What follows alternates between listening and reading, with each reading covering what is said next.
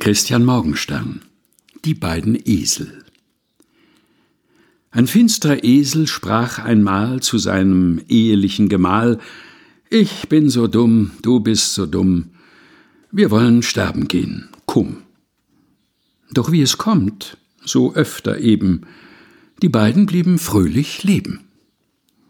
Christian Morgenstern Die beiden Esel, gelesen von Helga Einold